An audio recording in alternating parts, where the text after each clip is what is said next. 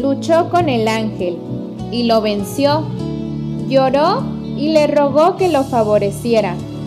Se lo encontró en Betel y allí habló con él. Habló con el Señor Dios Todopoderoso, cuyo nombre es el Señor.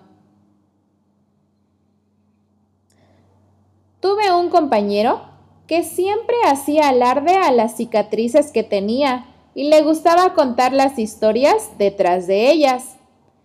Y es que muchas veces las cicatrices son fuente de entretenidos relatos, pero generalmente recuerdan momentos de intenso dolor o malestar también.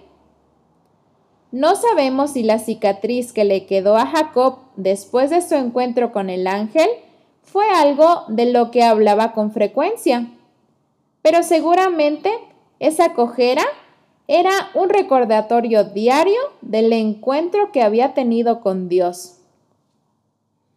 En el conflicto de los siglos nos dice, mediante la humillación, el arrepentimiento y la rendición, ese mortal pecador y descarriado prevaleció sobre la majestad del cielo se había aferrado con un apretón tembloroso a las promesas de Dios, y el amor infinito no podía rechazar la súplica del pecador. Como evidencia de que triunfó y estímulo para que otros imitasen su ejemplo, se le cambió el nombre. En lugar del que recordaba su pecado, recibió otro que conmemoraba su victoria.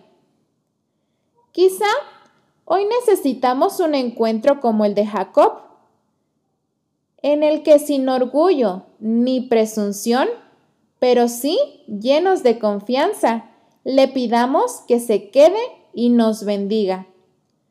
Puede ser que la de hoy sea una herida por enfermedad, por la pérdida de un ser querido, por traición, orgullo, rechazo, decepción o malentendidos o, ¿por qué no?, la herida del autorreproche que muchas veces nos convierte en nuestro peor enemigo.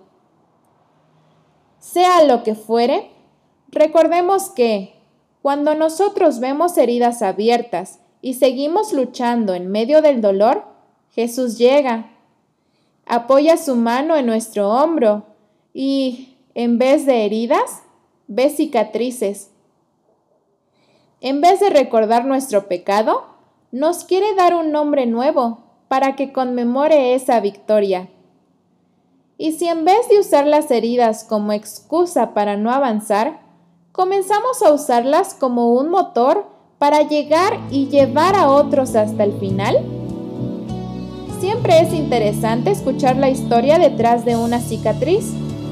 Generemos un espacio para que otros se enteren de su amor. Hoy Camino con Dios, el matinal en podcast cortos para aquellos que disfrutamos de escuchar la palabra. Que tengas un excelente día y no te olvides de compartir. Y ya sabes, por aquí nos escuchamos.